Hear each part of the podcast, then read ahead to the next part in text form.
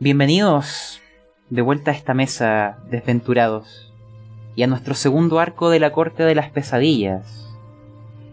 Les voy a describir cierta situación y les voy a pedir que cada uno se vuelva a presentar, que nos recuerde quién es. No sabemos cuánto tiempo ha pasado desde la última aventura. Recordar que estamos entre sueños, memorias trastornadas. Pero al parecer en algún momento, cuando viajaban por la vigilia, cuando estaban despiertos y lograron salir de aquella isla, llegaron al continente. Viajaron por distintos dominios, distintos territorios, aprendieron algunos lenguajes. Quién sabe, quizás su historia transcurrió más allá de los meses, llegando a los años. No lo sé. Aún estamos dormidos. Pero estamos en tierra firme. Aún así, cerca del mar. Imagínense lo siguiente. Se escucha el sonido de las olas golpeando la costa. Es un acantilado de roca blanca, de yeso, de unos 30 metros de altura. Va a lo largo de muchos kilómetros a lo largo de la costa. Hay distintos senderos que lo atraviesan, que suben y bajan y que se interconectan. Y ahí veo un carruaje jalado por dos enormes caballos que sus ojos parecen estar inyectados en sangre. Los veo como rojos a la luz de la luna. Porque aquí, a diferencia del arco anterior, veo las estrellas y un cielo despejado. El océano que estamos viendo no es el océano nocturno. Es otro. Estamos al otro lado del continente. Veo el mar del pesar lleno de terribles historias y lamentos. Pero nuestra historia hoy es en tierra firme.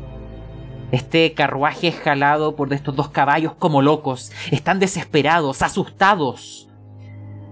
Del propio océano ha subido unas brumas que escalan el risco como si fueran brazos vivos de algún ser que intenta devorarlos. Quizás, de hecho, Quizás no es una alegoría. Quizás es cierto. Han aprendido algo en sus viajes, algo que incluso los sueños recuerdan. Ten cuidado cuando las brumas te envuelven. No te detengas, no pierdas el tiempo.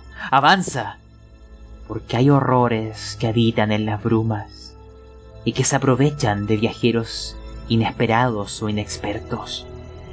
E incluso hay animales con sentidos más desarrollados que nosotros que los detectan antes.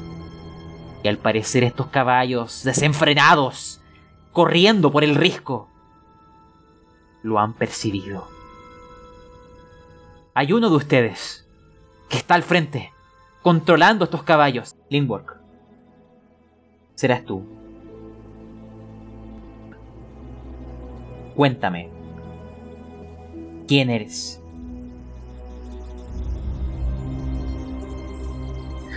Pues verás, yo. Yo soy el mago. Sobreviviente de varias aventuras. Antiguo prófugo de la ley. Ahora estoy buscando una salida de este maldito lugar. No sé cuánto tiempo ha pasado desde que se durmió esta chica. Lo único que sé es que donde la dejé está en buen cuidado. Lingworth, alto ahí. Tú no recuerdas nada del mundo despierto. Ni siquiera sabes de quién estás hablando. ¿Quién es? No la veo aquí entre nosotros. Quizás es solo un sueño, Lingworth. Y, ojo, se te escucha un eco.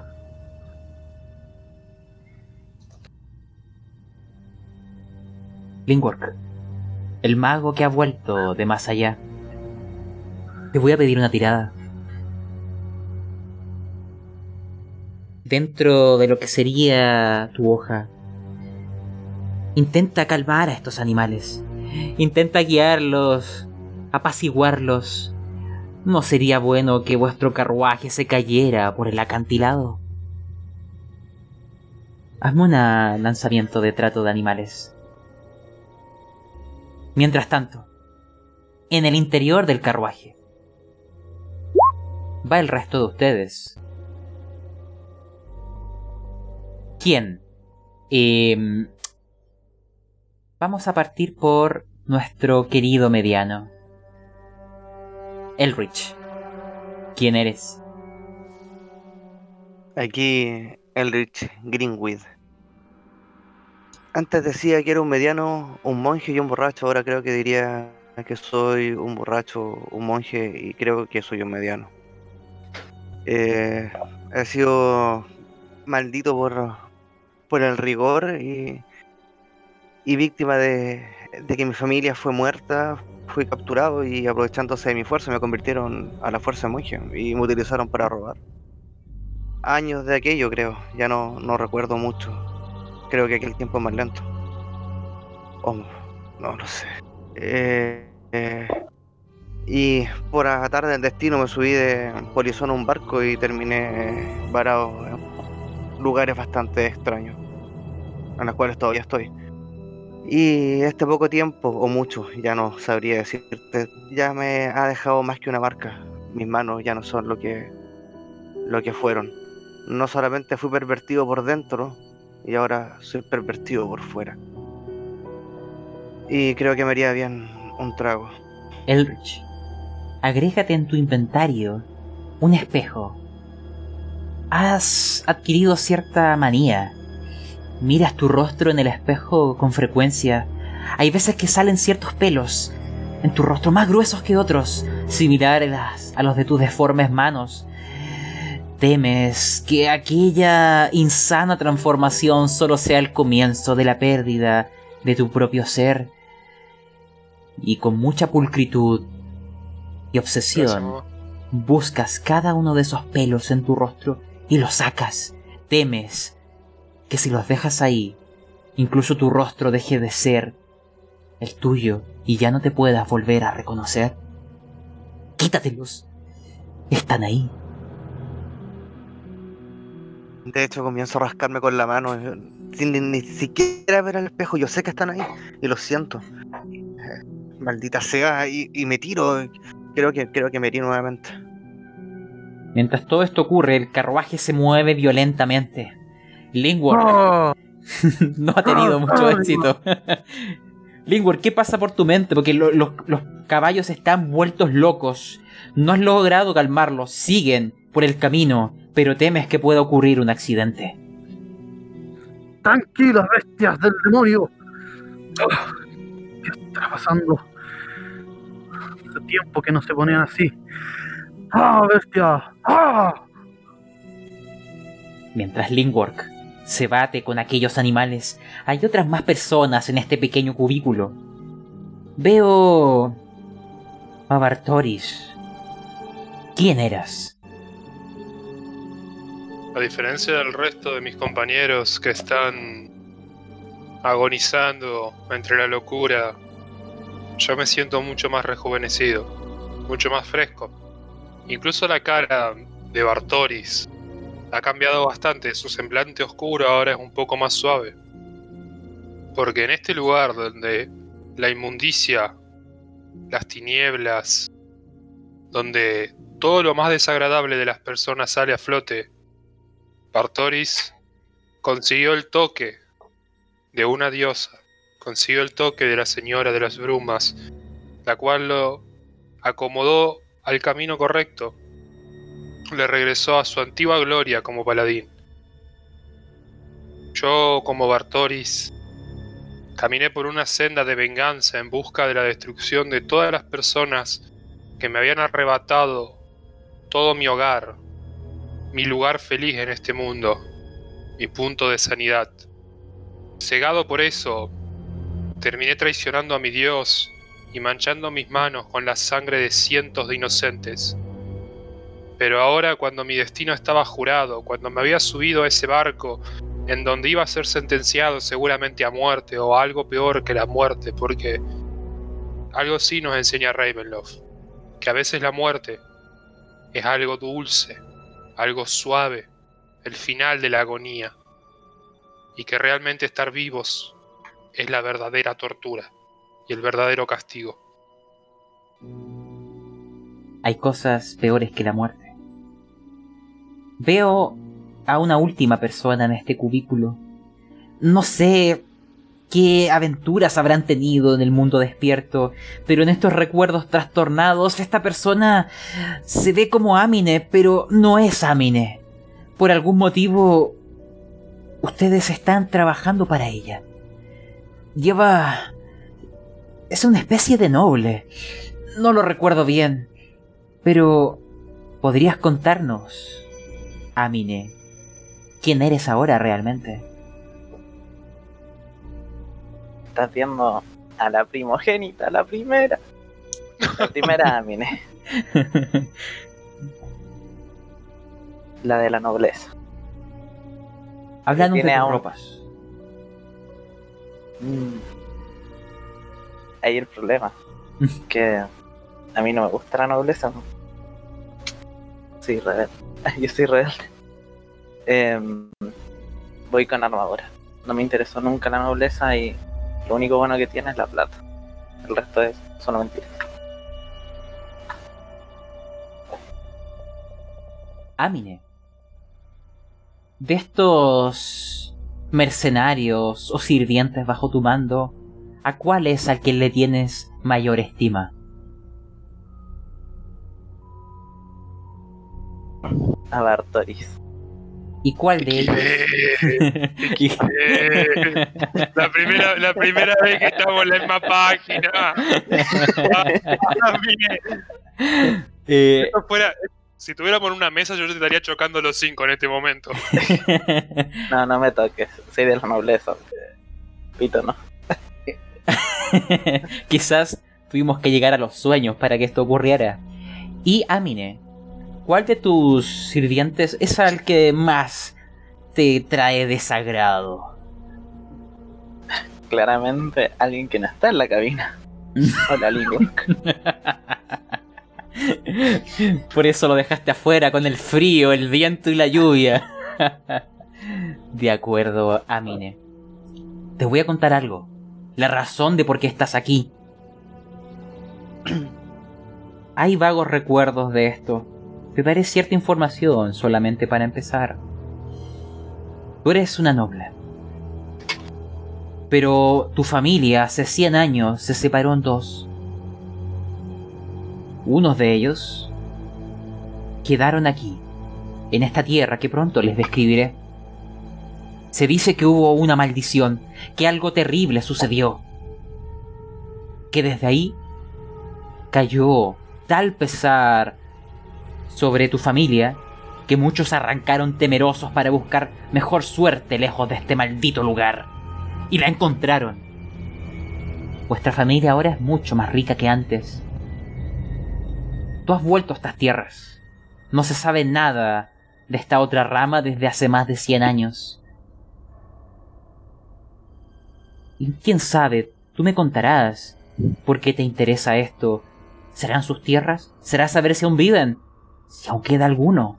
No lo sé. Pero... vienes a investigarlo. ¿Qué ha sucedido con tus familiares?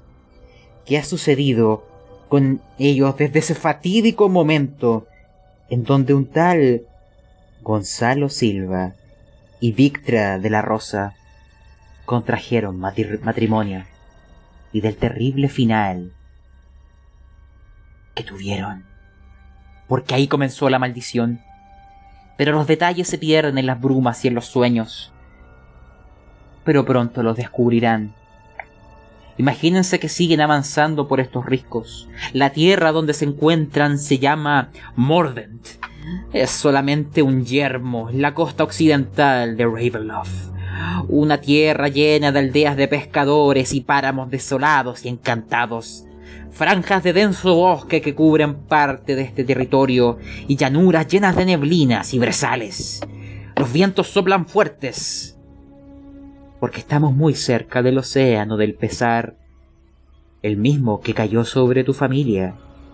Y algunos viajeros dicen, y pronto descubrirán que no son solo historias, que a veces se escuchan escalofriantes aullidos mezclados en el viento, en las brisas, en las brumas. Y un recuerdo, siempre ten cuidado cuando viajes de noche, pues es peligroso allá afuera. Cuídate. No te des de valiente. Linkwork, cuéntame cómo lograste llegar con este carruaje desbocado hacia vuestro destino.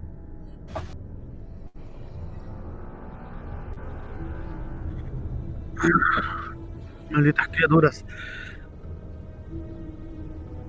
¿Por qué tengo que hacer esta mierda de trabajo?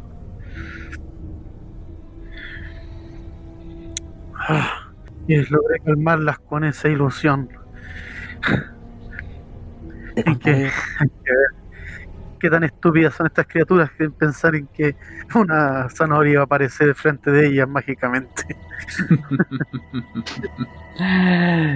Lindwork, nuestro mago favorito, te contaré por qué estás haciendo esto, por qué te has degradado hasta este punto. Esta familia te ha prometido magia a cambio de tus servicios. Y tú eres un mercenario de la magia. Dejas atrás incluso tu orgullo por un poco más de poder. Y lo que te han ofrecido te ha cautivado. Obedécelos por ahora. Agacha la cabeza una vez tengas aquel poder contigo. Podrás hacer lo que quieras con ellos. Pero por ahora, sé servil. La magia lo amerita. Desventurados. Imagínense que este carruaje desbocado saldrá de los acantilados y llegará a un pueblo. Un pequeño pueblo pescador es un archipiélago de casas de madera, de yeso y de paja. Las luces están encendidas en, lo que es una gran casona. Y vuestro carruaje aparcará cerca de ahí. Es simplemente una gran posada donde capear el frío y comer algo. Y el lugar donde comenzará vuestra aventura. Pero antes de eso, haremos nuestra pequeña tanda comercial, chicos. ¿Mm? Simplemente, bueno, dar la bienvenida a lo que sería este segundo arco. También invitarlos a la comunidad de frecuencia rolera. Estas aventuras y otras se juegan ahí. Y también a los podcast amigos, el de frecuencia, el de la cueva del loco y el que estás escuchando de pastas roleros. Les dejo la invitación hecha. Y también, eh, Odan, cuéntanos acerca de Darly Switch. Darry Suite es un- una empresa hecha para toda la gente que le gusta personalizar sus cosas. En este minuto estamos haciendo cuadernos personalizados a pedido. También estamos haciendo agendas y libretas. También tenemos unas torres impresas en 3D para lanzar dados y también figuras. Y para el próximo, para estas próximas fechas, también tenemos unos tanzones sublimados bastante hermosos de cristal empavonado. Eso y mucho más en Darly Sweet. Ahora, vamos a comenzar. Desventurados. El carruaje está afuera de esta posada. La llaman la sirena varada. Y tiene una imagen, una pintura un tanto desgastada de una sirena en tierra firme. Sin embargo, no es bella, tiene un aspecto un tanto monstruoso y escamoso. Tanto que perturba vuestras vistas y evitan mirarla. En el interior hay luces, olor a comida y gente conversando. Quiero que me describan ustedes la posada. ¿Cómo se la imaginan? Cada uno quiero que agregue algún detalle. Vamos a partir con Elrich. La posada, si bien por fuera parecía más pequeña, adentro se ve bastante más grande. Eh, lo malo es que es bastante está llena de gente y, y hay un olor que a mí no me, no, no- no me gusta del todo y la maldita sirena con su escama no me deja de mirar. No sé. Bueno, ahora que veo, la gente tampoco se ve tan, tan desagradable, ¿o no? Y empiezo a mirar y siento que la gente comienza a mirarme a mí. Te digo lo que ocurre, Y... Elrich, antes de que sigas. La gente, una vez que ustedes entran, baja de inmediatamente la voz. Y entre todos ustedes, el que les causa mayor repulsión, desagrado, eres tú. Y tus manos horribles y bestiales. Eres una especie de criatura, monstruo, animalito. Pero escasamente lo te pueden considerar quizás humano, y menos aún un mediano. O al menos eso es lo que te imaginas. Puedes continuar. Bueno, ¿qué podía esperar? Todo el mundo lo sabe. Es cosa de o maldición. Eh, ¿Dónde, dó- dónde? Oye, ¿alguien ve dónde está, dónde está la barra? Necesito beberme algo. Y, y comienzo a tomar, a echar las manos hacia atrás, como caminando, tratando de erguirme, pero la altura no me acompaña. De acuerdo. Así que me adentro un poco en busca de la, de la barra. Ahí va Elrich. Y ahora, ¿qué otro detalle observan eh, Bartoris? ¿Qué más hay en esta posada y taberna?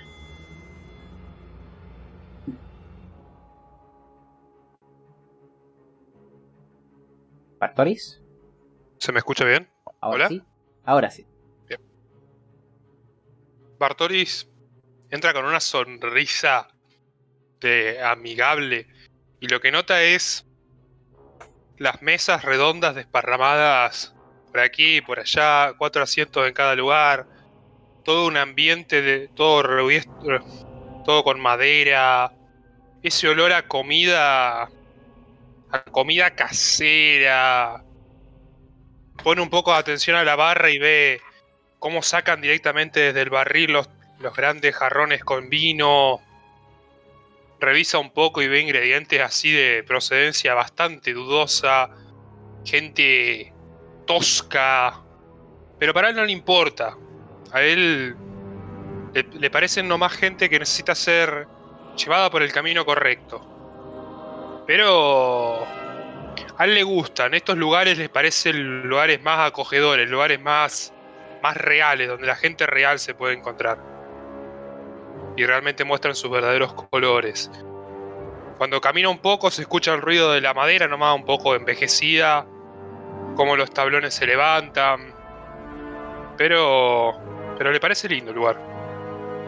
De acuerdo, Bartoris. Después les haré otra ronda de preguntas. En Lingwork, me- voy a imaginar que tú ya eh, dejaste a unos caballos en el establo. Imaginémonos que eso ya ha ocurrido. Cuéntanos qué ves dentro de esta posada. Una inmundencia increíble. Campesinos mugrientos, sentados bebiendo, fomentando simplemente la vagancia. Ah. Hay que cambiar este mundo, de verdad se está viniendo abajo. Hay que darle oportunidades de que surjan, que emerjan de esta ignorancia, de esta basura en la que vive.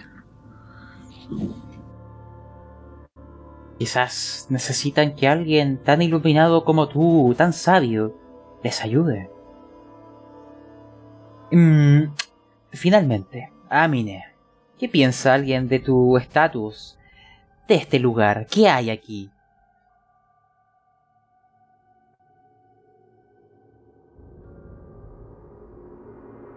Es pésimo. Asqueroso. Horrible. Prefiero dormir afuera. No es digno para alguien de mi altura. Ni de mi clase. Quizás para Lingor puede ser útil. Me traí ganas, me traí ganas. Bueno, Amine, quizá después puedan intentar dormir fuera. Pero este pueblo es pequeño. Es la única posada que encontraron. Y además, quizás su comida sea mejor que su aspecto. Pero ten cuidado ahí donde te sientas. Pueden haber sillas un tanto sucias y los platos quizás no se lavan como deben. No lo sé. ¿Quién sabe? Espero no tengas problema con esas cosas. Quiero que me... porque hay algo que yo les voy a comentar que va a ir sucediendo. Pero quiero que cada uno me describa algún tipo de escena o interactúe con quien quiera interactuar. Mientras avanza la noche. ¿Ya? Entonces, vamos a partir en el mismo orden que, en que estuvimos. Elrich, tú te acercaste a, a la barra y ves a un hombre con los pelos blancos y una barba muy larga y todo el pelo en una cola. A pesar del pelo blanco, no se ve viejo. De hecho, se ve bastante lozano, jubiloso. Y una sonrisa en su rostro. No tiene un aspecto similar al del resto de los comensales, los cuales te han mirado bastante feo. Esa visión, esa sensación, no la sientes de él. ¿Será alguna especie de, ser iluminado? ¿Hay personas que pueden ver más allá de las apariencias? ¿O es solo una máscara? ¿De un vendedor? No lo sé. Pero estás ahí, en la barra, sentado, con tus... no sé dónde están tus manos. ¿Y qué quieres decirle? No, mis manos estaban atrás tratando de esconderse, pero creo que no, no fue suficiente. Eh, me acerco quizá un poco lento y tímido, porque estas, estas caras hipócritas ya las he visto antes, así que hay que entrar en contacto. Me, me, digo, así que me, acerco y entro como un gran campeón y le pregunto, muy buenos días, mi estimado. Eh, ¿Sería tan amable de atender a este pobre, a este pobre monje? Por supuesto, pequeño.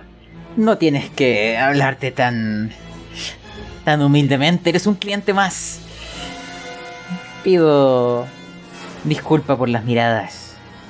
La gente aquí es así. ¿Qué desea servirte? Mi amigo, me agradaría eh, comenzar quizás con una buena cerveza. ¿Qué, qué me recomienda usted? Ah, te recomiendo la cerveza de pulpa de calamar. Y pone un. Una ahí en la mesa. Huele a océano. y imagínate que te empieza a ofrecer distintas versiones y todas tienen nombres marinos. Y por el olor, realmente ocupan algo del mar. Eh, creo que comenzaré por, su recomendación. Me, gusta catar en este mundo, siempre trato de ser amable, porque eh, usted comprenderá con mi tamaño, eh, más vale entrar por lo por las buenas, digamos, y no tener que, que pasar por esos abruptos. Así que sí, tomaré su, su propuesta. Sirva, por favor, una de esas tan fresca cerveza. pues te sirve una, una cerveza de calamar. Ahora, hay algo que tú vas a ver y ahí vamos a cambiar de escena. Mientras todo esto estaba ocurriendo y pedía ahí a uno de los...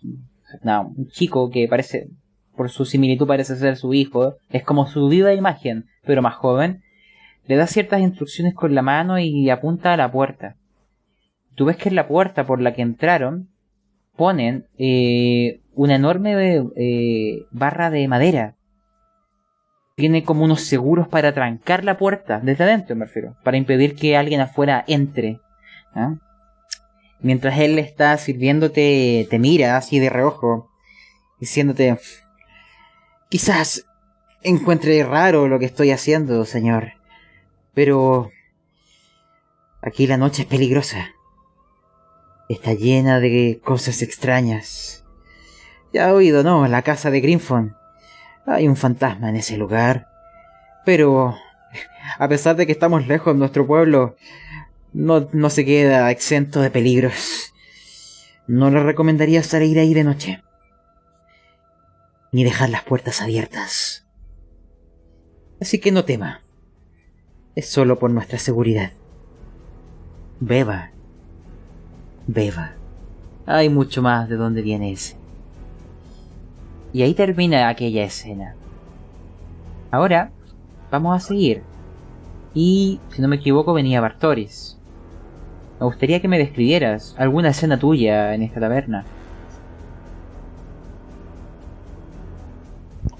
Me acerco a alguna de las mesas que vea que están están parloteando bastante en voz alta o nos están tirando miradas un poco más enojadas que el resto.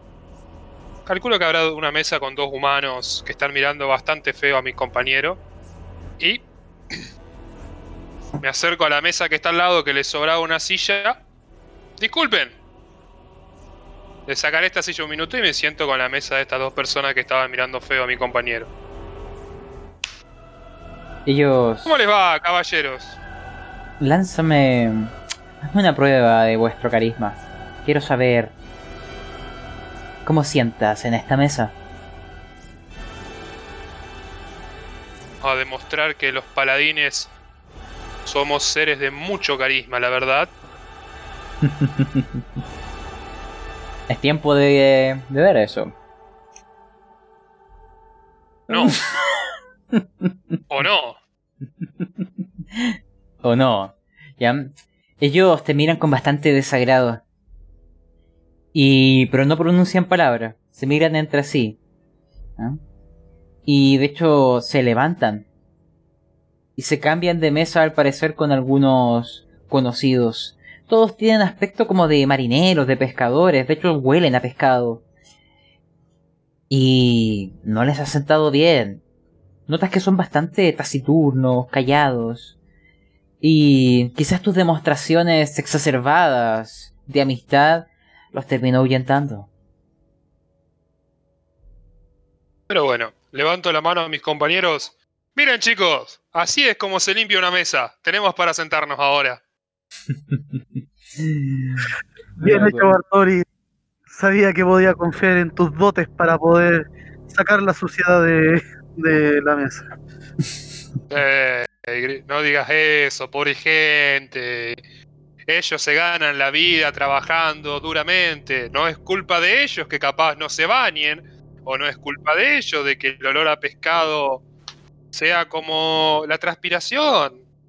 Por la duda eso lo digo en un tono suave, pero a la vez suficientemente audible para que el resto de la gente lo escuche. De acuerdo, Bartari. Y miro, miro un poco más a los otros que se fueron recién y digo lo siguiente. Pero no creo que ahora entienden, digamos, lo feo que es cuando te juzgan. No juzguen a mis compañeros por sus apariencias. Nosotros no estamos acostumbrados a juzgar a otros por las apariencias de ellos. Lindborg, quiero que me describas qué harás, y a ti te voy a pedir una tirada por lo que ha hecho Bartoris. Pero ¿qué es? ¿Qué haces dentro de este discurso? ¿Cómo interactúas con tu entorno?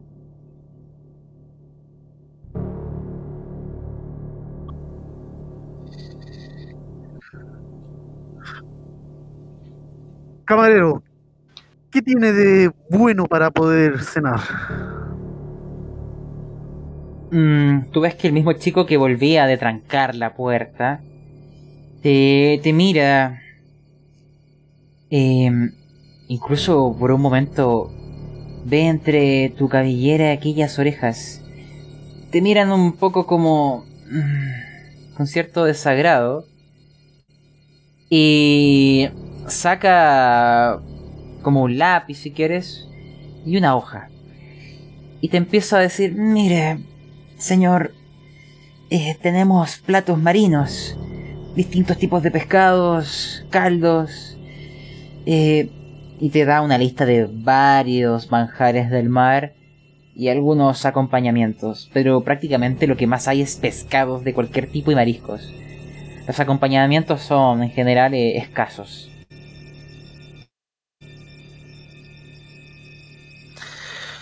Ya, primero que nada, chico, ¿te molesta lo que ves? ¿Te incomodó acaso? Dice, "Mm, no es tanto eso, señores. Nunca había visto uno. Son como esos eh, seres de, de los bosques, como esos monstruos de, de las historias. No estamos acostumbrados a ver alguno por aquí. Mm, ¿Usted también come lo mismo que nosotros? Oh, sí. Y veas tú que a veces tomo otro tipo de dieta cuando veo que no se me respeta. Pero por el minuto, sírvenos a mí y a mis compañeros el plato que nombraste que trae las suculencias marinas. Illingworth. Tú vas a hacer la tirada por la mesa, incluyendo a Bartoris y a ti. Hazme un la- lanzamiento. Eh, déjame ver si ocuparé carisma secas. O. mm, sí. Carisma.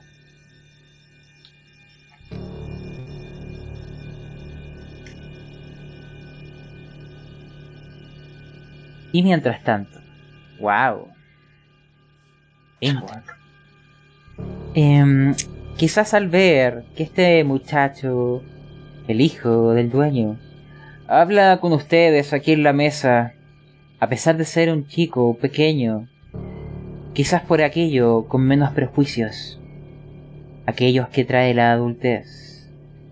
Pues bueno, quizás los miran con otros ojos o dejan pasar aquellas actitudes mencionan o cuchichean entre ellos, ustedes lo pueden escuchar, que deben ser eh, eh, modales de, de extranjeros, que quizás así hablan en otras tierras o así se dirigen.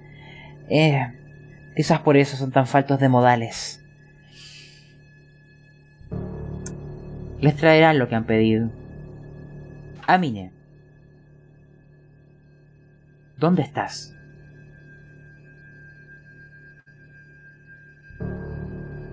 ¿En la entrada? Por dentro, no por fuera. ya que, Ya. ya que me dijiste que la comida estaba decente, por lo menos en entrar, esto es porquería. Em, veo toda esta situación, ¿no es cierto? Y me voy a acercar a. a. a Elrich. De acuerdo. Él está en la barra. Perfecto. Eh, me acerco y, y le digo al. al camarero, ¿no? Ujú. Póngame dos de lo más fuerte. Y miro a. De acuerdo. ya. Te van a dar una cerveza que se llama el, el concentrado del Kraken. Y te sirven ahí dos jarras. Mientras ustedes están bebiendo, Amine, lánzame percepción. Elrich, tú también puedes lanzarme percepción. Dificultad 15. Veamos si tienen éxito. No. No. Y Elrich también. Wow. Sí, tú lo notas. El. El dueño, quien les está sirviendo, cuando se puso por delante de Amine y le servían estas dos jarras de cerveza, se le quedó mirando por un momento con el rostro eh, distorsionado, como sorprendido, como si incluso la reconociera. Porque dijo un nombre, casi como que se le salió. Y también tuvo miedo por un momento. Luego se frotó los ojos y... ah, Como que se convenció a sí mismo de que son solo coincidencias. Pero por un momento dijo el nombre de Pictra. Fue muy ligero, muy silencioso. Elrich la escuchó. Amine, no sé por qué, quizás estabas concentrada observando los obscenos. Eh, las obscenas maneras de estos comensales. Los sucios y mugrientos que son o las asquerosidades que hablan. Y no te concentraste en lo que estaba ocurriendo frente a tus ojos. Simultáneo eso, y esto todos lo oyen, y esto hace que todos en el interior se paren por un momento, se detengan, y el miedo se va a ver en cada uno de los rostros de los comensales de este lugar. Se escucha un único y prolongado ladrido que termina siendo un aullido, no de lobo, de un perro. Hay gente que se le cae la jarra, otros que tiritan, otros que se dan como un momento de silencio para intentar recuperarse. Es perceptible que están todos sintiendo miedo. Y se escuchó cerca. Y eso hace que todos empiecen a cuchichear. Eso estuvo cerca, muy cerca, muy cerca. Podría estar aquí, quizás está aquí afuera. Cada vez está más cerca, pero... ¿Y, si, pasó algo? No, no, no, no, no, nunca ha pasado nada. Nunca ha pasado nada, pero está tan cerca. La puerta ya está cerrada. Y algunos se acercan a las ventanas. Y escuchan, "Ve- ¿viste algo? ¿Ves algo? No, no, no, no veo nada. Sí, sí. Hay movimientos, parece- son vecinos. Se, se dirigen hacia las afueras. Ah, ah, Vamos a ver. No, no, me da miedo. Me da miedo, no quiero abrir esa puerta. Eh, Eso sonó muy cerca, sonó muy cerca. Eh, Pero no tenga miedo, así es, es, es solo un perro. No es solo un perro. Más o menos en eso se queda la conversación, ¿ya? Dígame. Como, digamos, aprovecho la posibilidad cuando veo todo este caos, descontrol. Vuelvo a levantar mi silla y me vuelvo a sentar en la mesa donde se fueron exactamente las dos personas que antes se fueron. Ellos, me, ellos calculo que mirarán con desprecio. Esperen, paren, paren, paren, le digo. Paren. Sé que empezamos con el pie izquierdo. Discúlpenme. Tengo una cierta manía de proteger a mis compañeros. Ustedes entenderán. Es mi camadería, mi camaradería con mis compañeros. Ellos me han cubierto bastantes veces el trasero, así que calculo que ustedes harían lo mismo. Ahora, como ustedes obviamente notarán, nosotros no somos de acá, pero valoramos nuestra vida lo suficiente como que para querer preguntar lo siguiente. ¿Qué es lo que les genera tanto miedo? Porque realmente aún hombres tan rudos como ustedes, que parezcan ahora como señoritas llorando, y veo los cubiertos, las jarras rotas que se han caído, la gente, el que está temblando cerca nuestro como diciendo no quiero morir, no quiero morir, no quiero morir, no quiero morir. Me parece que no es algo, no es un perro, digamos, y si es un perro, tengo miedo de saber qué tipo de perro es, así que serían tan amables de brindarme un poco de su conocimiento. Ellos te van a responder, pero quiero saber si alguien más desea intervenir de alguna manera. ¿Me avisan si es sí o no? Eh, sí, oye. Dale, Amina. ¿Lo escuchamos todos? O sea, ¿habla Sí. lo suficientemente fuerte? Sí, sí, sí. es una atmósfera de miedo que es. Es horrible. Es como si el, el mismo aire hubiera cambiado. Es como si se hubiera apretado un botón y todos hubieran cambiado de pronto. Eh, y como mencionó Bartoris, esto es solo el ladrido de un perro. Pero ha causado tal impacto en esta gente. Es impropio de estos marineros que enfrentan la muerte en el mar y aquí en tierra están todos cohibidos por el ladrido de un simple perro. Veo Eh, al. Me voy a yo- una también. ¿cómo se llama? De a uno, de a uno. Ay, calmado. Yo me acerco al chico que nos atendió y a él también le hago la, la pregunta, oye, ¿qué ocurre aquí? ¿Qué está pasando? ¿Por qué están todos tan asustados? Él te mira y también va, va a comentarte algo, lengua. Pero lo dejo en pausa y díganme qué iban a hacer el resto.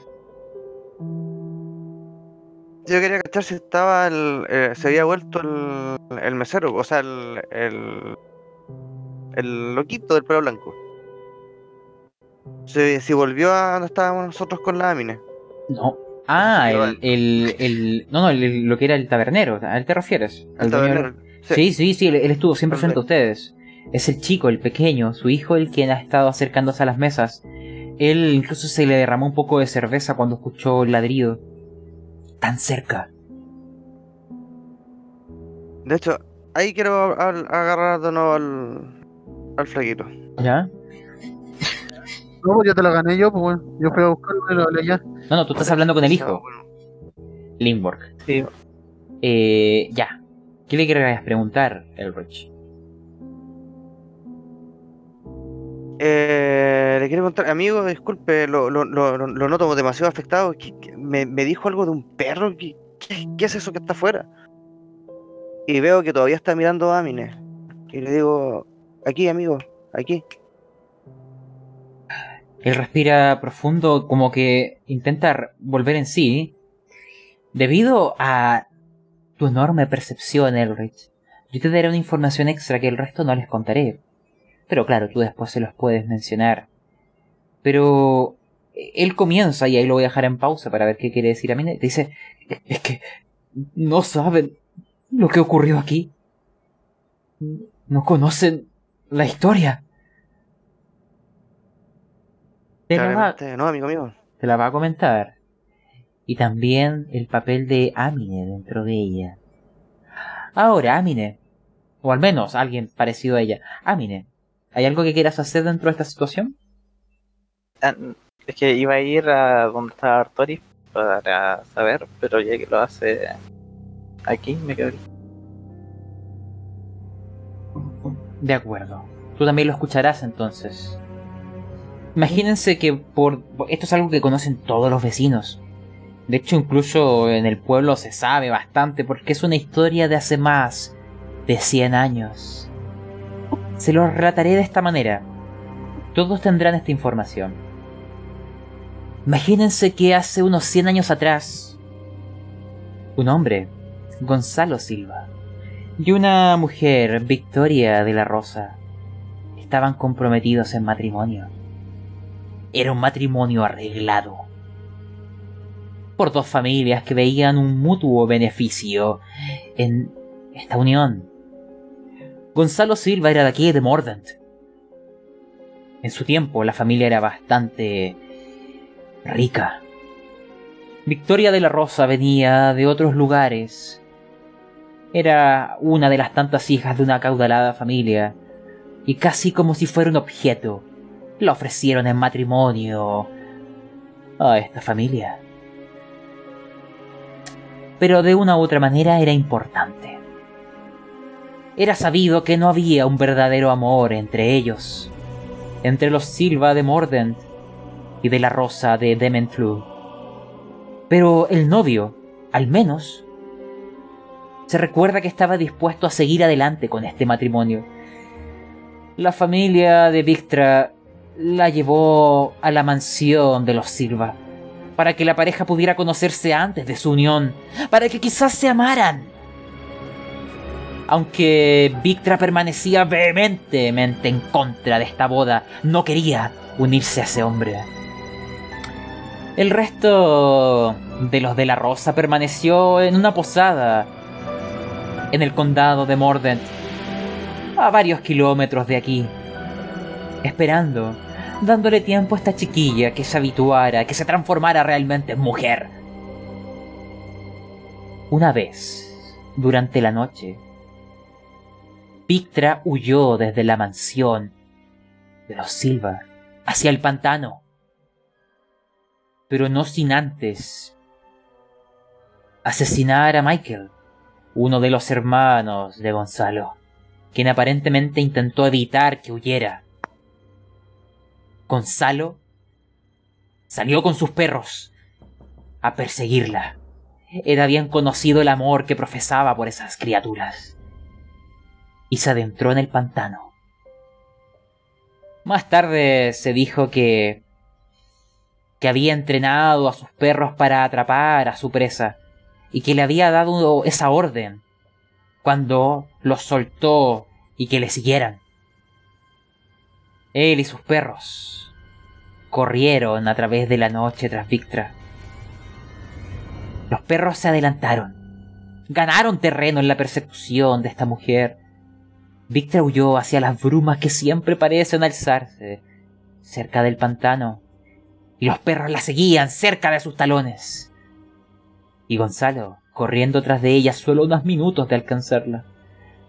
Lo que sea que pasó ahí, nadie lo sabe. Pero Gonzalo volvió cubierto de lodo, de limo, su rostro arañado por zarzas y sus ropas rasgadas desde que tropezó en su persecución. Los testigos dijeron que él estaba loco, de miedo, con la mente perdida, los ojos distorsionados. Cuando se le interrogó, no dijo nada de lo que pasó en el pantano, excepto que Victra había muerto en el pantano y que él no tuvo nada que ver con su muerte, que él era inocente. Naturalmente, ninguna de las familias le creyó. Michael y Gonzalo eran hermanos muy cercanos, y todos pensaron que él había vengado a su hermano, que habían asesinado a Victra como venganza.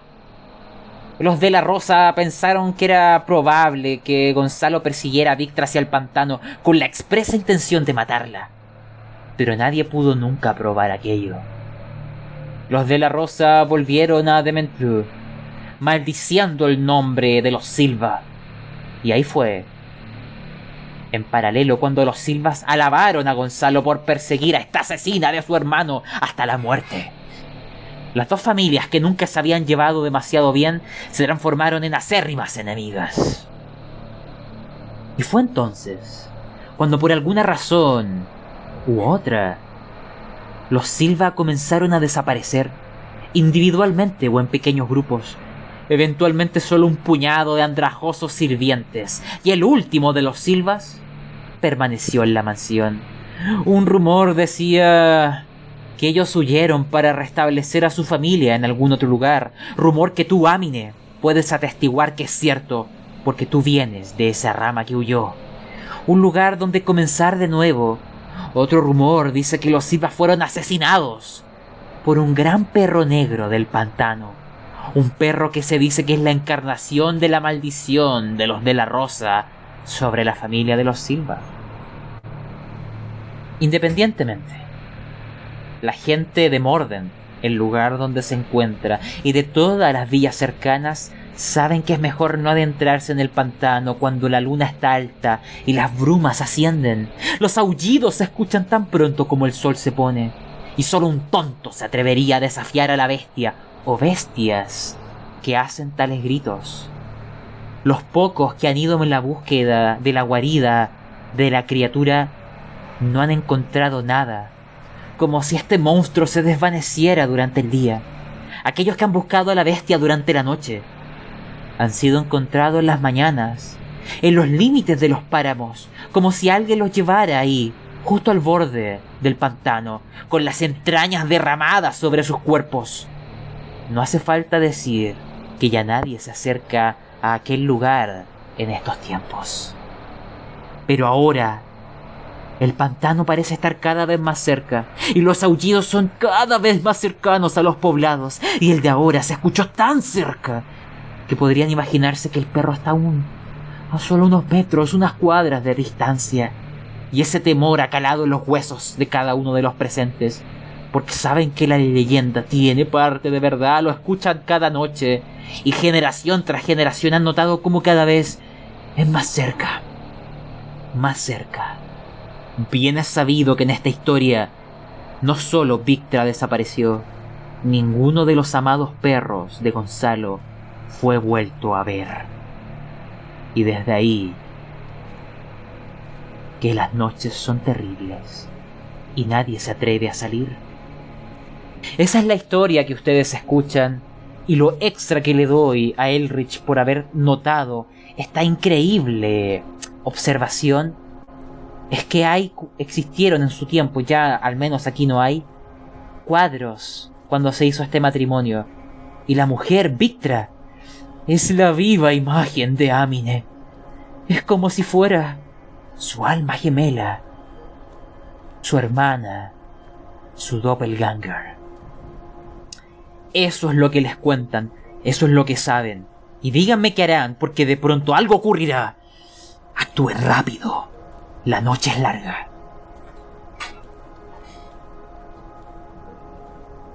La mesa es suya. ¿Eso también me lo cuenta a mí este muchacho? Sí, todos ahora manejan esta información, salvo lo del rostro de Amine. Eso solo lo sabrán Amine y Elrich. Díganme si hay algo que desean realizar. Si no, les sigo describiendo lo que está ocurriendo. Porque se escucharán Eh. voces. Grupos humanos afuera.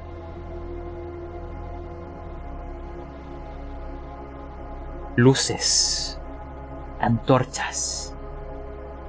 Gritos. Un Me grito. levanto y me acerco, me acerco a una de las ventanas donde están los tipos estos como para ver un poco afuera, digamos, qué, qué está ocurriendo. ves que se está formando un grupo y que hay una persona que se está acercando aquí a, a donde están ustedes, hacia la posada. Viene con una antorcha en sus manos. No viene vestido como marinero.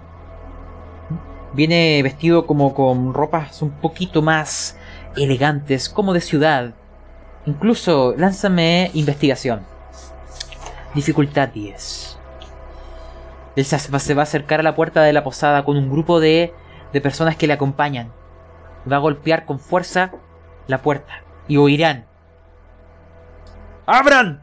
¡Abran pronto! ¡Necesito la ayuda de todos! ¡Rápido! Magia bendita, magia lavada, recúbreme con tus brazos y sé mi armadura por esta noche. No, capaz por el tema de la oscuridad y todas esas cosas, la verdad no, no soy capaz de divisarlo bien. Así Estaré es. un poco cansado del largo viaje, no puedo divi- divisar bien su, ras- su gesto, cómo está vestido, nada. Pero realmente veo, digamos, que alguien se está acercando. Es. Y mientras escuché que Lingwar se protegía a sí mismo, ¿podrías contarnos cómo se ve aquella magia? ¿Hay algún tipo de destello? ¿Hay algún tipo de, color? ¿Cómo es esta magia que ahora te, te protege? Cuéntanos. Desde el piso sale un aro de luz que sube cubriendo mi cuerpo y dejando una estela plateada tras su paso. Al terminar en, sobre mi cabeza desaparece, pero mi, mi piel, mis ropas, todos mis objetos tienen ahora un brillo, un brillo plateado sobre él. Linkwork, tú notarás que algunas personas que alcanzaron a verte caen al suelo ya con un segundo impacto de miedo. Y hay algunos que incluso caen inconscientes. Algunos nunca han visto la magia en sus vidas. Y le temen porque se cuentan horribles cosas de los portadores de la magia que causan destrucción y muerte ahí donde van. Que son algo a lo que hay que temer, ahuyentar. No duermas nunca junto a un mago podrías no despertar o explotar mientras duermes. Se cuentan muchas cosas. Espero mejores la reputación de tu clase. Y mm, hay algo que notarán. El propio tabernero se acerca a la puerta y levanta esta barra de madera y se abre. Llega una bocanada de aire frío que apaga algunas de las velas o antorchas que estaban en el interior. El hombre que está ahí eh, de hecho, lo escuchan de la palabra del tabernero. Comerci- comisario Odulf, ¿qué, qué- qué- por qué, está- qué ha sucedido? ¡Rápido! ¡Todos ustedes! Necesito que me sigan. Cualquiera que aquí pueda caminar y defenderse. ¡Sígame! Ha ocurrido un asesinato. Y, to- y todos están ahora consternados. Y empiezan a decir, ¿un asesinato? Se escucharon lo- los ladridos, los ladridos. Lamento decirles que es cierto. Por primera vez en 100 años ha ocurrido nuestros mayores temores. Hay un campesino. Su esposa lo reportó. Acompáñenme. Necesito una patrulla de casa. No dejaremos que esto vuelva a ocurrir. Ya es tiempo de dejar de vivir bajo el miedo. Esa maldita bestia mató a uno de los nuestros. Todos ustedes, hombres fuertes, síganme. Hay que proteger a nuestra gente. ¡Rápido! Eso es lo que escuchan. Están reuniendo un grupo de cacería. Van a atrapar a aquella bestia. Pero antes irán a donde ocurrió el asesinato. Y ver qué encuentran. Descríbanme, cuéntenme qué ocurre con ustedes en este mar de gente que se está juntando. ¿Qué pasa? No, yo me acerco por mi lado a mis compañeros mientras están reunidos y les digo, chicos, nosotros tenemos muy mala suerte, ¿no? Eh, Eso es verdad. Un poco. La verdad es que sí, y me intriga también esto. Me huele algo mágico también acá. No creo que exista ningún perro que viva cientos de años. La verdad que en mis años de trabajo de exterminar pestes y alimañas tampoco he escuchado de ningún perro que viva tanto tiempo. Y no creo que realmente un perro genere el miedo que generan estas personas. Porque para matar a un ser humano el perro tiene que ser bastante, bastante peligroso. Pero bueno. Eh, ¿Qué hacemos chicos? Considero que si nos vamos ahora la verdad que nos va a salir mal esto, porque no creo que nos dejen ir tan fácilmente. Y tampoco La tengo verdad es que manera de forzar mi camino entre todas estas personas. la verdad es que no creo que nos dejen ir fácilmente. Imagínate, unos unas personas de fuera, unos fuereños que lleguen y justamente ocurran asesinato o encuentren un cadáver. No nos van a dejar ir tan rápido. Más aún, mira mis manos, van a pensar que pudo haber sido hasta yo. Al menos, como lo coartada, como coartada estaban aquí adentro cuando este crimen ocurrió. Y también les recuerdo, Amine, vuestra aristócrata que les ha contratado, viene en busca de la historia de su familia. Y su familia corresponde a los Gonzalo Silva. Perdón. Y... Ah, no, sí, sí, sí. ¿No? Sí, sí. ¿No eran los de la rosa? No, Eh, no, en los Victra y... O sea, tú puedes elegir, Amine. ¿Eres familiar de quién? ¿De los de la Rosa o de los Silva? mm, es que lo pensé igual, pero sigamos con Silva. De acuerdo. Entonces tú eres de la rama de la familia de los Silva que se separó de acá, que huyó de la maldición. Y le fue bien. Pero al parecer tus familiares que se quedaron acá han tenido un funesto destino. De hecho, Amine, te daré cierta información solamente si me salvas. Eh, podría ser Mira, puedes elegir o supervivencia o investigación. ¿Ya? Avísame eh, si salgas días o más. Porque estoy como viendo otra, otra ventana. No. No, ya. No. Em, no, mira, tú tienes una especie de mapa antiguo de donde estaba la localización de, de, de la mansión de los Silva. Sin embargo, no tiene muchos rasgos o puntos de orientación para ubicarla con facilidad. Pero tú tenías un mapa eh, o casi un esbozo, quizá por eso te causó tanta dificultad. Pero de momento les recuerdo, ustedes tienen una coartada. Y este hombre, el comisario Odulf, está reuniendo a todos los que puedan. De hecho, eh, los comensales, los que pueden parar si han superado su miedo, han cambiado sus rostros a una mirada de determinación, de proteger a sus amigos, a sus vecinos. Y ven que eh, muchos van a sus casas en busca de armas. Y se están prendiendo muchas antorchas en el pueblo.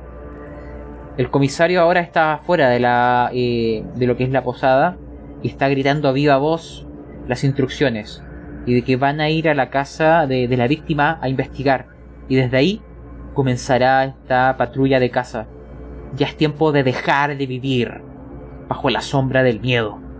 Es solo un perro.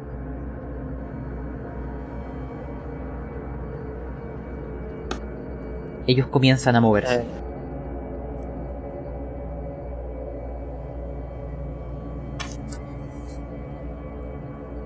Eh, Considero que esto tiene algo que ver realmente con tu familia, parece.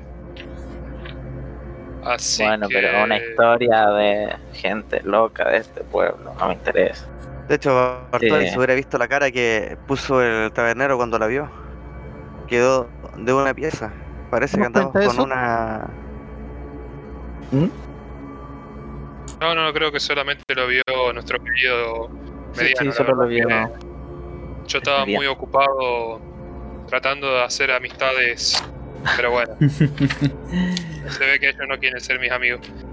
Pero bueno, eh, nuestra empleadora sos vos, para bien o para mal. Eh, así que tú dirás, ¿quieres que nos unamos a esta patrulla de exploración y consigamos un fragmento de la historia de tu familia? Lo haremos. Y si no quieres, no lo haremos. Total, a mí me pagan igual, la verdad. Pero bueno. De una forma Pero, u otra quiero estar vivo. nosotros ya, ya hay confianza. O sea, esto pasó más que hacer un trabajo, ¿no? Ah, sí, sí, sí, sí, por supuesto, por supuesto. Tú, tú eres la persona, una de las personas que más me agrada en este grupo. La verdad que tenemos una relación de amistad muy profunda, la verdad. Por supuesto. Incluso, te digo más, le saco un poco la copa a alguno, me sirvo algo que esté por ahí en la mesa. Te estoy invitando un trago incluso. Toma. Si no me dieran mi vaso sería ideal, pero bueno. Y yo que tú analizarías ese vaso, puede que no sea solamente cerveza.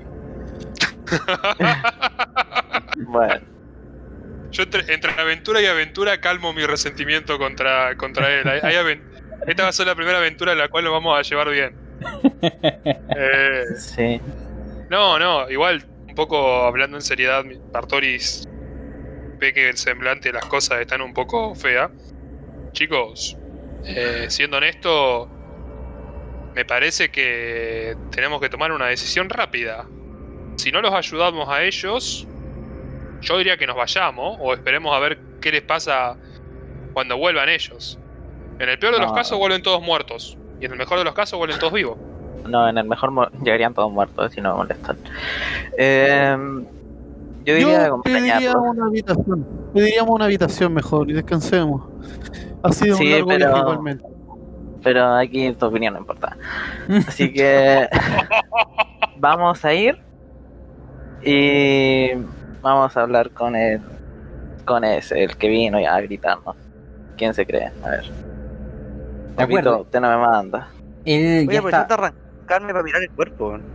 Ya aprovechando el. Como soy chico, meto por entre medio a sapear cómo quedó el cuerpo. Que para ver si en realidad. Eh, O, o sea, el grupo va, va allá primero. Recuerda que lo- eso es lo que mencionaron. Van a ir a ver el cadáver, Ah, vale. a investigar y a partir de ahí formar grupos de caza. Ah, pensé que ya habíamos salido a ver el- al, al final. A eso van. Vamos, estamos pensando en la taberna. Ah, estamos todavía en la previa. Ah, vale, perfecto. Bueno, Ya, pero, pero por lo que entendí, Elrich se va a colar. Es pequeñito salvo por esas grandes manos que ahora la hace- arrastra. Em, díganme quién acompaña a Elrich. O el resto se queda. no, yo, voy. no a ser que lo vayan a sacrificar a él primero. Yo cuido de nuestra empleadora si quieren. Y vayan a revisar. Vayan a revisar ustedes dos. No, no, no, vamos, vamos todos, vamos. Yo quiero hablar con, con ese, con el, el sheriff. Sí. Con ese. Recordar eh, Amine. que tú aún no sabes qué ha pasado con tu familia, pero ustedes, o al menos eso es lo que dice la historia, están malditos. ¿Realmente lo están? No lo sé. Pero es la historia de tu familia. Bueno, de la Eh, mitad que se queda aquí. Sí. De momento no sabes si es que quedan familiares con vida. Espero así sea. O si no tu viaje habría sido, pues bueno, muy lejano y no encontrarías a nadie. Les explico. En las afueras del pueblo, ya donde hay menos casas y cada uno tiene un campo más grande, hay muchos granjeros que tienen distintos animales hay un grupo de vecinos que está fuera de unas casas grandes, pero bastante destartaladas. Las, eh, las ventanas están abiertas y dentro se ve que hay unas velas que hace poco estaban encendidas y el viento apagó. Incluso, gracias a la luz de la luna y las estrellas, se observa que habían platos con comida en su interior. Y que bueno, al parecer fueron lo que sea que aquí ocurrido fue mientras comían. O al menos mientras comía nuestro nuestro campesino. En el interior eh, están todos pasando a través de las rejas de madera o entrando directamente en la casa. Van todos con antorchas. Los que quieran colarse y observar dentro, y si es que quieren encontrar alguna pista, les voy a pedir una tirada para ver si notan ciertas cosas. Dependiendo de la dificultad, hay cierta información que les podré dar. Han de lanzar eh, investigación. Dependiendo de los éxitos, hay información. Los, solamente los que se cuelan en el interior pueden intentar lanzarlo. Después les describo lo que ven. So- Uh. me caí. Iba entrando y me caí. Caí sobre el cadáver. No le di ideas, no le di ideas, por favor. Ustedes son un gran grupo de investigadores. Los tres chiflados. Mi pregunta es, ¿el sheriff entró? Porque si no, no voy a entrar. Eh, sí, pues sí, él está, di- él está dirigiendo la investigación. Chucha, entonces tengo que tirar investigación. Perdón. Perdón, perdón. Veamos si Amine eh, tiene un poco mejor. Ah, ¡Wow! Amine está salvando el día. Encontraste Parece- el cadáver. No, si el cadáver está ahí. Si lo- Les voy a Ah, sí, describir lo que ven. Pero te, te voy a decir qué es lo que encuentras con ese éxito. Ah, en- Dentro. Más allá de esta casa, de lo que, como les dije acá, es común eh, casas con, eh, hechas con yeso y madera. Y techos de paja. Con rocas por encima para los vientos.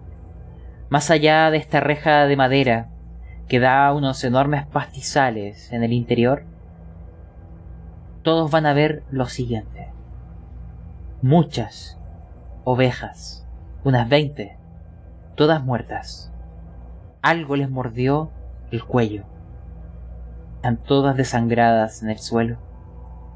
Un hombre en medio de ellas, como si las propias ovejas hubieran presenciado su muerte, testigos de su pronto fin también. Hay un hombre con el rostro constreñido por el horror y tiene una sola herida, un mordisco en el cuello. Le murió desangrado y quizás, de hecho, imagínense que es el propio eh, sheriff Oldulf que investigándolo, o ustedes pueden hacerlo si salvan medicina. Y si alguien lo quiere intentar, puede hacerlo. a ver.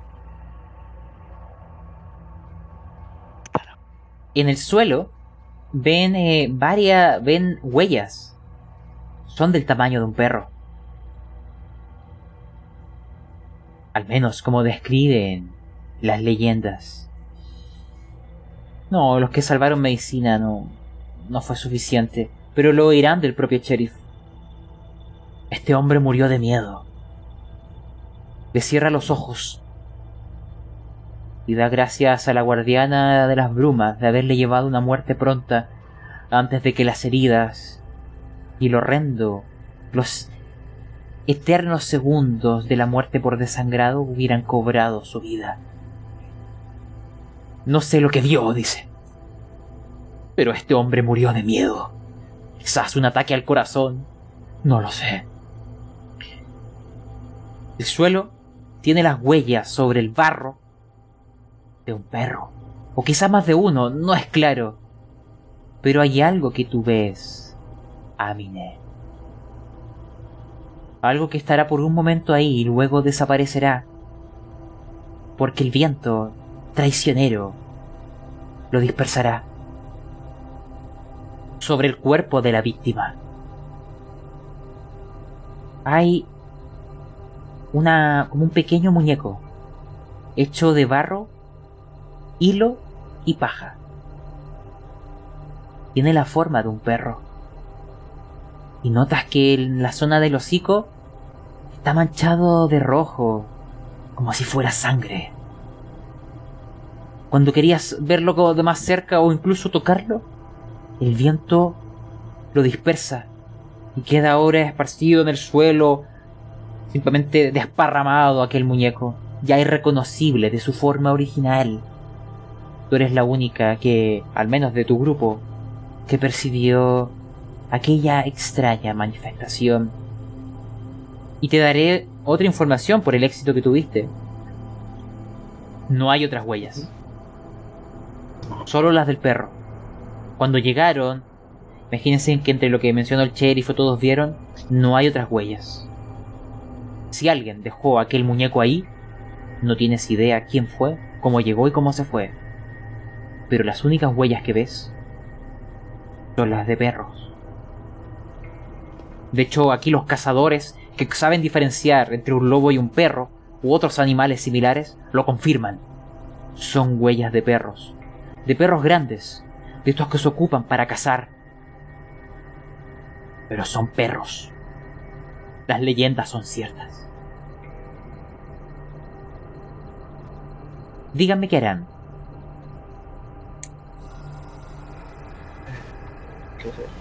Yo le quiero hablar al sheriff. Adelante. Quiero ver de dónde se dirigen las huellas. Ok, les voy a contar todo eso. Si alguien tiene otras preguntas, me las menciona para ir darle como un, un grupo de respuestas. En- Yo por mi parte me pongo a examinar el cadáver, pero lo mío va por a ver si puedo tratar de identificar la procedencia de este ser. Como los paladines somos muy susceptibles a la, a los a la muerte, a los seres así que no son exactamente del camino correcto. Puede ser que sea un infernal o que tenga alguna procedencia muy maligna. Quiero ver si dejó como rastros eh, de esa esencia. Paréntesis, Bartoris. Esos poderes en Ravenloft no funcionan igual.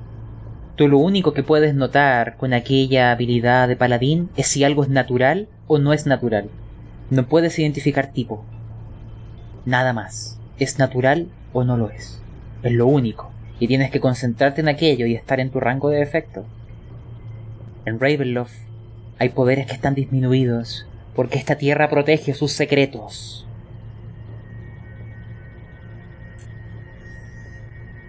Pero de momento lánzame esa habilidad al chat para echarle un vistazo y determinar eh, los alcances. Y no sé si Elrich va a intentar hacer algo y volvemos con lo que va a preguntar Amine. Esperar a, a lo que va a averiguar Amine. De acuerdo. Les comento el panorama general. Eh, antes de que preguntes. Odulf, el nuestro sheriff, y después de confirmar la muerte y, y algunos de los aquí, no todos, no- no- esta es una aldea de pescadores, pero no todos son pescadores. Hay gente que conoce y caza animales de tierra. Y todos y han confirmado que son mordeduras de un perro.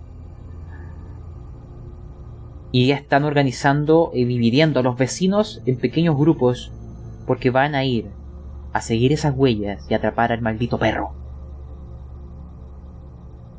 Al tiro le respondo lo de Lindborg. Se dirigen hacia el pantano.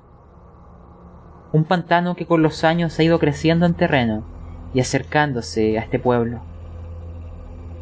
Es lo que escucharon en la posada. Como si creciera y creciera e invadiera su entorno. El pantano está Eh, o sea, no, es que está a unos pasos. Imagínense que debe estar a.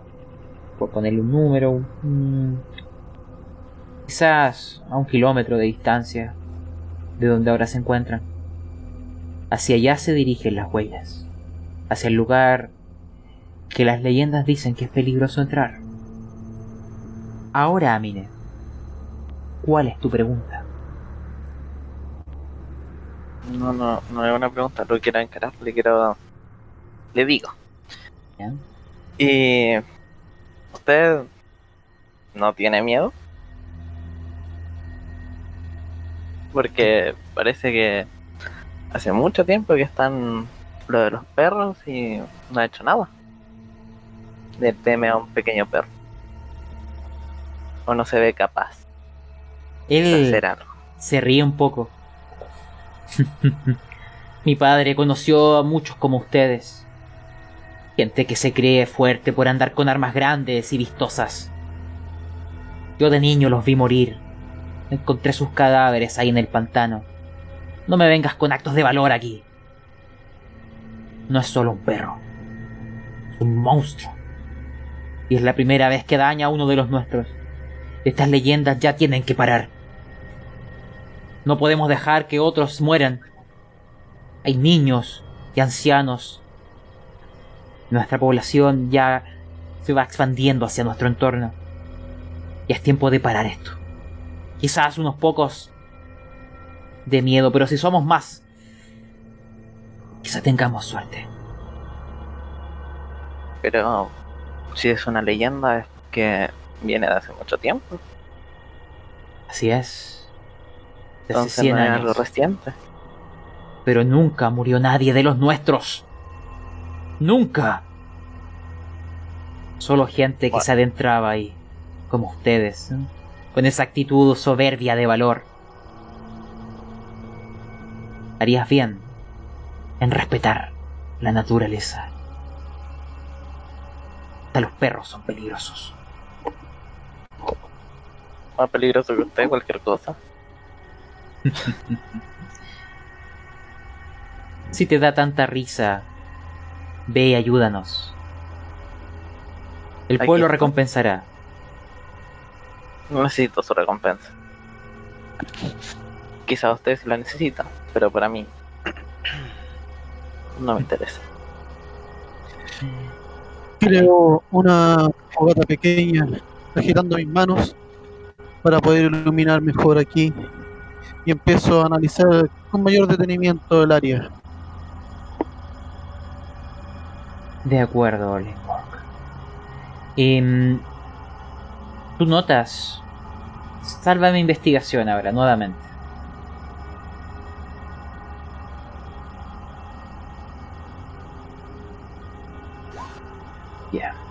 Con luz te logras identificar dos cosas. Uno, que fue más de un perro. Logras percibir ahora con... Gracias a tu magia, distintos patrones que no coinciden con ser solo uno. Parecen tener algunos las huellas más grandes y otros más pequeñas. Se dividieron en el ataque. Comenzaron con el humano y luego con los animales. Y huyeron hacia el pantano.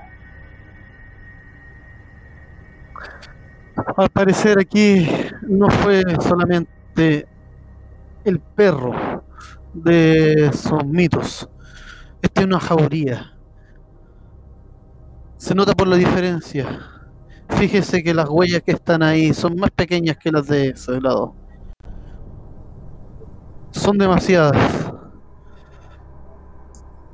Y el alboroto que crearon aquí los animales se nota más en las huellas de ellos que en la del humano. Así que posiblemente esta jauría lo atacó a él primero.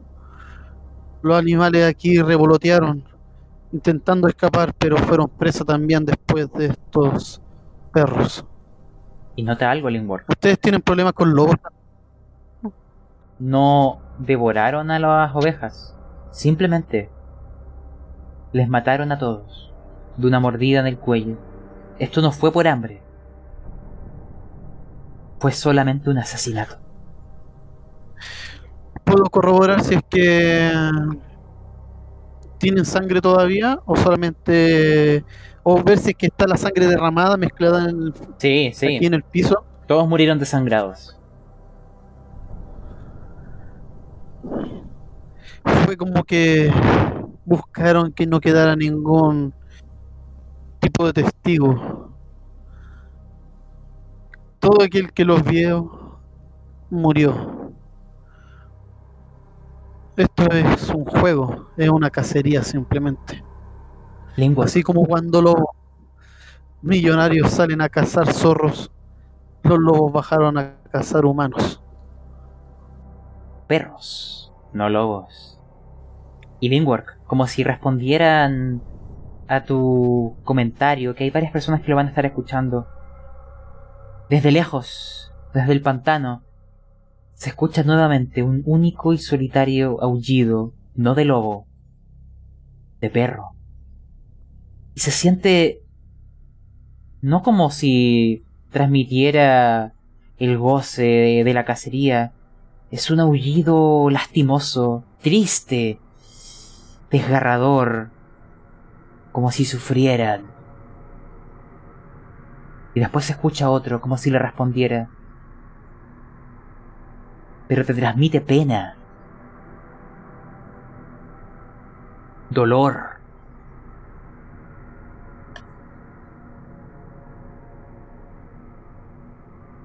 Desventurados. Ustedes deciden qué hacer o no. Las digo, las patrullas de casa están sacando cuerdas. Van a amarrarse entre sí. Van a formar grupos y van a todos a conectarse por una sola cuerda. Los pantanos son peligrosos. Hay arenas movedizas. Hay que protegerse entre sí. Y en los pantanos la bruma es densa. No se podrán ver entre los grupos. Hay que tomar medidas de seguridad, dice el sheriff. Vamos a ir hablando gritando. Todos amarrados por cuerdas cada grupo. Y empiezan a repartirla y a conformar aquello. Porque van a adentrarse.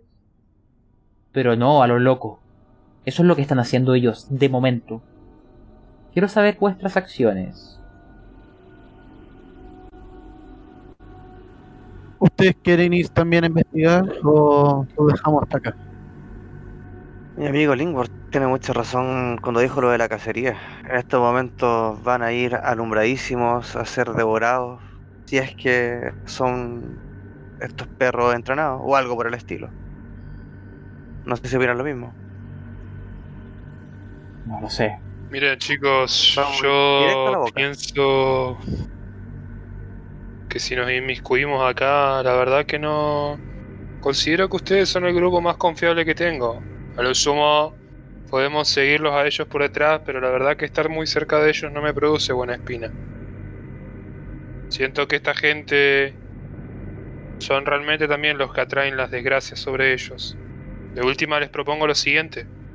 ¿Por qué no nos, si vamos a ir a meternos con este peligro, los seguimos por detrás? Para que ellos nos indiquen el camino. Pero entre nosotros cuatro nos atamos. Hay algo que oyen ¿Qué opina la jefa? al- dentro de todo este murmullo. Algo que a ti te impacta, Amine. Mencionan incluso la mansión de los Silva. Hablan como de temas del pantano y por ahí se menciona la mansión de los Silva. Eso, continúa. Eh, ¿Hay gente cerca de nosotros? Sí, pero no están prestándoles atención, están organizándose y formando grupos entre los vecinos que se conocen entre sí. Voy a hacer una seña así como apéguense y les voy a contar de que al final es como un vudú de un lobo, ¿no? No lo sé. Pues interprétalo como tú quieras. Pero yo lo interpretaría como un vudú. O sea, en sí como la el concepto de un muñequito y Sí, sí podrías imaginártelo así.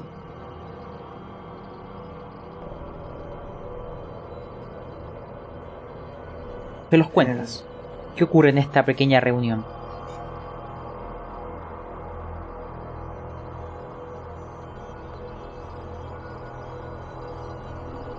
Se los cuento y. Y digo. No creo que haya sido algo como natural o una leyenda. Encuentro que algo más como, planeado o, o una venganza, algo por el estilo, pero algo natural no era. Menos con eso. En otras palabras, quiere decir que tú provienes de esta dichosa familia.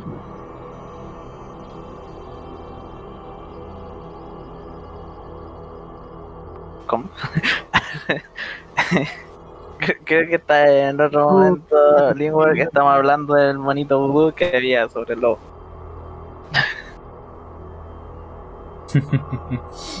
¿Qué parte de un Me perdí esa parte, parece. Es que eso es lo que precisamente estaba, yo estaba contando a Mine, que con- eh, pues no sé si al- ahí por- en el cadáver o alrededor encontró un- una especie de muñeco En, en el cadáver, en el cadáver sobre él. Y lo tenía ahí. Pregunto ¿Cómo? Se te cortó. que si lo, lo solo solo lo, lo miraste o lo tomaste. Lo miré porque al intentar tomarlo como que se desvaneció en el aire. Eh, sí, en realidad suena bastante extra natural, fuera de lo... No sé, señor Lingworth, si le suena algo por el estilo. No es mi área. No, pero podría verificar si es que hay magia todavía dando vueltas por acá. Por favor. ¿Conoces aquel conjuro? Espérame, voy a narrarlo. Me concentro. Magia oculta, magia divina, revélate ante mi mirada, revélate ante mí, el que te ordena y el que te manda.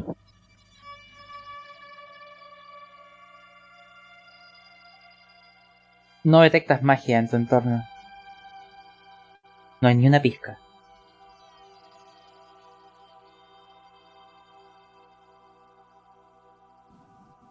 Quedamos... No, negativo este lugar, aquí está seco este lugar. Es como que simplemente fueron unos animales salvajes, no, nada reacciona.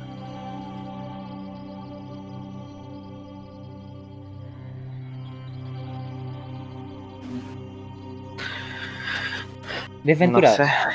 les pido que vayan pensando en vuestras acciones para ir finalizando.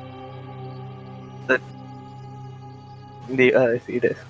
Que si quieren podemos ir al pantano. A mí me da igual, pero creo que vamos a tener que ir ahora o después. Y yo diría, yo diría chicos que si vamos por el pantano, eh, entendamos que nosotros no somos de acá. Por eso decía lo de que los siguiéramos por detrás. Porque ir solos por el pantano nos terminaríamos perdiendo. Pero por lo menos si vamos atrás de ellos, entre comillas, ellos también nos servirían como carnada. Si algo pasa, le va a pasar primero a ellos y después, y después vamos a ser capaces de nosotros de responder más rápido.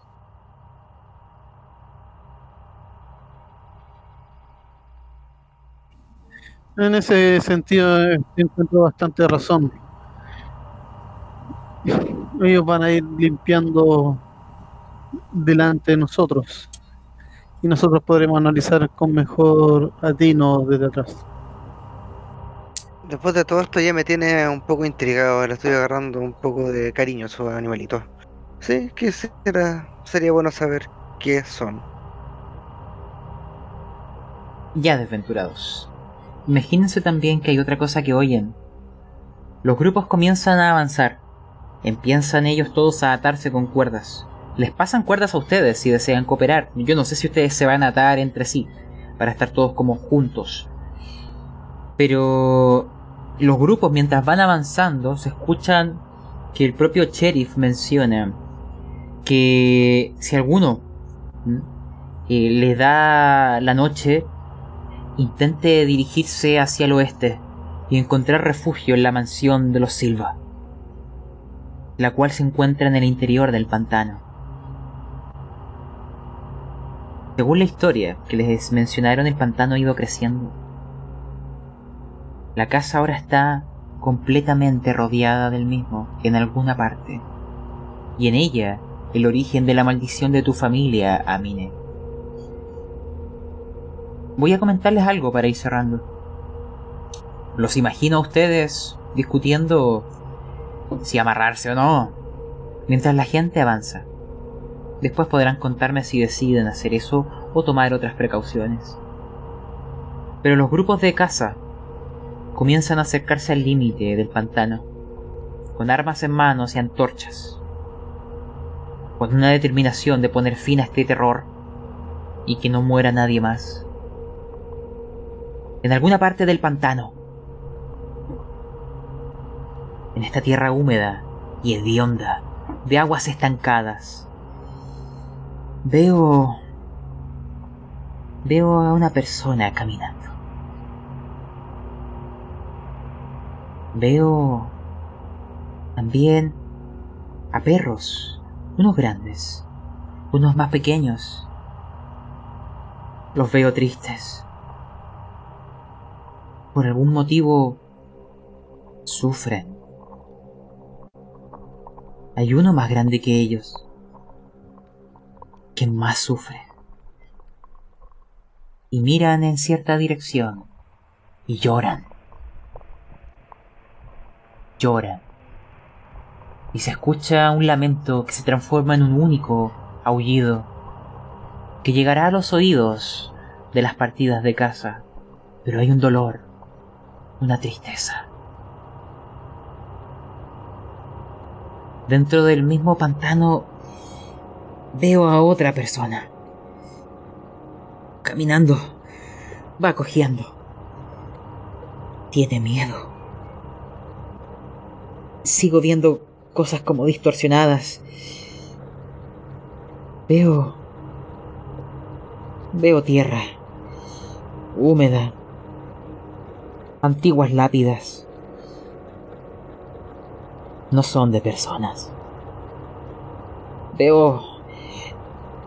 Veo la mansión de los Silva. Son dos plantas.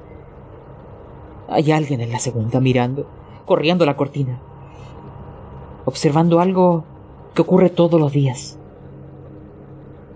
Todas las noches en realidad, a cierta hora. Y llora. Llora. Y los aullidos vuelven a escucharse, como una llamada, un lamento, una tristeza, el dolor de un animal herido. Con eso vamos a ir concluyendo por hoy. A las puertas del pantano. Quiero que para cerrar, chicos, cada uno de sus palabras finales. Partamos, no sé, para ver... Eh... Ya, Elrich, nuestro mediano. Uy. Complicado. Asustado. No, estuvo bueno, eh, como Elrich, eh, siento que esos aullidos efectivamente están mellando un poco mi, corazón y mi mente. Creo que al final entre bestias nos entendemos y, y eso me, me deja un poco perplejo. Y realmente ya no sé cómo llegué a esta situación. Son los sueños o las pesadillas en realidad en Lindwork.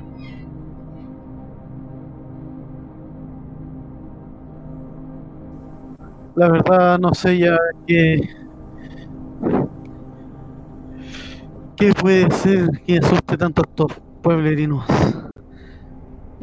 Unos simples perros Si es verdad lo que dijo el sheriff, son unos cobardes. Como eso de morirse de miedo por unos perros nomás.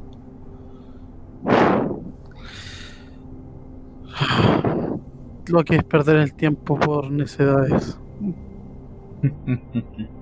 Pero por algún motivo, en vuestras historias cuando estuvieron en la vigilia, viajaron por estas zonas. Ahora lo estamos reviviendo como recuerdos distorsionados por las pesadillas. Pero algo los llevó aquí. Algún viaje pasado, memorias difusas. Em, Amine,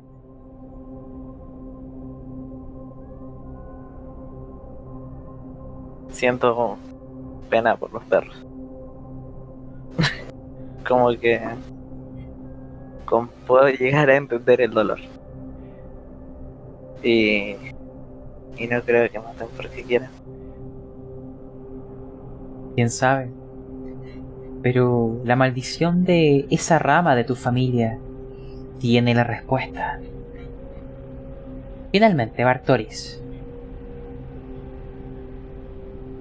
Yo la verdad que estoy sintiendo muchas presencias, muchas presencias malignas y que la verdad que la historia de esta señorita está tenida entre mucha sangre y la verdad mucha mucha malicia.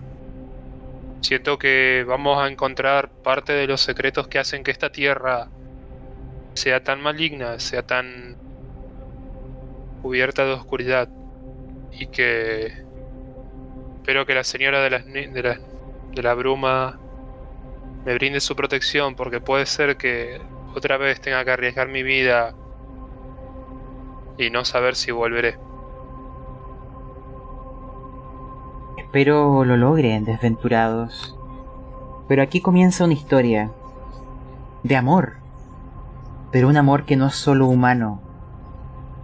Porque quien ha amado un animal lo entenderá. Esta es una historia que trasciende nuestro, nuestra raza. Entre los seres humanos y los animales que nos hacen compañía, que a veces se transforman en miembros de nuestra familia. Pues bueno, aquel amor teñirá nuestra historia y el dolor de aquellas bestias que a veces llamamos nuestros amigos. Con eso vamos a concluir el capítulo de hoy. Esperemos vuestra desventura llegue a buen puerto. Así que me despido por ahora. Vamos a ir cerrando transmisiones. y eh, pues bueno, les dejo invitados a seguir escuchando esta historia, que es independiente de las anteriores. Y no sé chicos si quieren dar algún último comentario antes de despedirse. Y si no, acá terminamos. Que entre en la frecuencia rolera. A ver, Sí, aprovechen la oportunidad que se está brindando hoy en día eh, y saquen el lado positivo de la situación que está aconteciendo en el mundo. Aprovechen los servers de frecuencia rolera o todos los servers que permiten a las personas aprender a jugar rol. Eh, disfruten que hay mucha variedad de juegos, juegos que no solamente son los clásicos como DD eh, o la llamada de Cthulhu, digamos, entre los más remarcables. Hoy en día Gracias a Dios el server cuenta con narradores de muy buen calibre y con una amplia variedad. Así que más que remarcarles eso, denle la oportunidad. Y les aseguro que no van a pasar una mala experiencia. Fíjense que siempre hay narradores dispuestos a una amplia variedad de horario y zonas horáricas. Así que siempre van a poder encontrar una mesa. Nosotros somos Para como los... mal, para pasarla bien. y esta mesa es la, es la rebelde que está jugando de D&D. Somos unos rebeldes, ¿cierto? Claro. Con un D&D especial, pues. ah, sí. Claro, nosotros estamos jugando D&D de, de las antiguas, por la duda. Quise aclarar D&D de quinta edición. Ojo, ojo. Este igual es quinta, pero con aire de segunda. Chale. Pablo, por favor. No me Para de miedo. cagar la wea. Dale, huevón, por favor. Estoy queriendo remarla. Uno, intenta tirar flores, weón, y vos no la aceptáis, Ya. por la chucha. Bueno chicos, me alegro que hayan estado aquí hoy. Esperemos eh, nuestro gnomo logre por fin unirse en nuestra siguiente sesión. No sé qué diablos ha pasado con el gnomo. Siempre está perdido. Quizás son más pequeños de lo que imaginamos. Pero Vale, los perros están usando ahí de. ya llegará. Claro, está montando, está montando un perro, ¿viste? Entraba ahí una épica entrada, montando un perro. El gnomo me pidió que, que, que podía ayudar y dije, cuídate de los, los caballos, weón. Así que los, los caballos ahí en la... ya después se nos unirá, así que Brian, te esperamos. Bueno, con, con eso... Con eso finalizamos nuestro capítulo. Gracias por asistir y nos vemos en una próxima desventura. Hasta la próxima. Chao, chao. Nos vemos chicos, yo me... Hasta luego.